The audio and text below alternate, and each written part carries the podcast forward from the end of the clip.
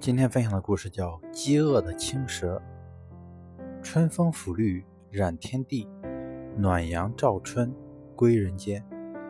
天地的冰冻已经被舒适的暖春悄悄的融化，万物复苏。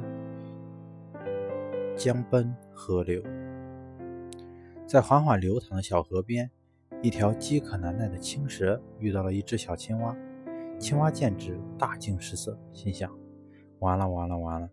这条小青蛇，我这条小命要送给这条这条蛇了。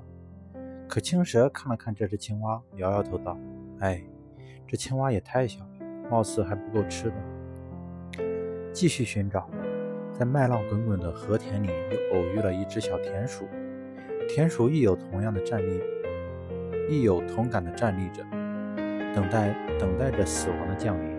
可青蛇还是摇了摇头，心中不满的道。哎，还是不够大啊！一餐不饱，难解嘴瘾，郁闷。走，晃晃荡荡的，竟来到了一所家禽养殖中心。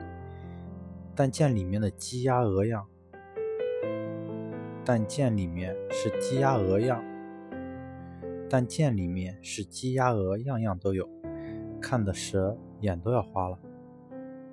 青蛇左瞅瞅，右瞅瞅，最终。找了个膘肥体壮的大白鹅加以享用，但见那如鞭的身躯，嗖的一声，便狠狠地缠住了大白鹅。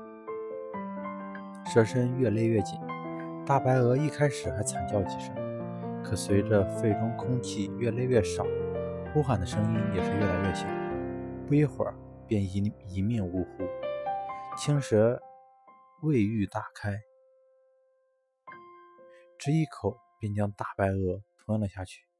可大白鹅毕竟身体太大，蛇难以承受如此庞然大物，被撑得皮开肉绽而死。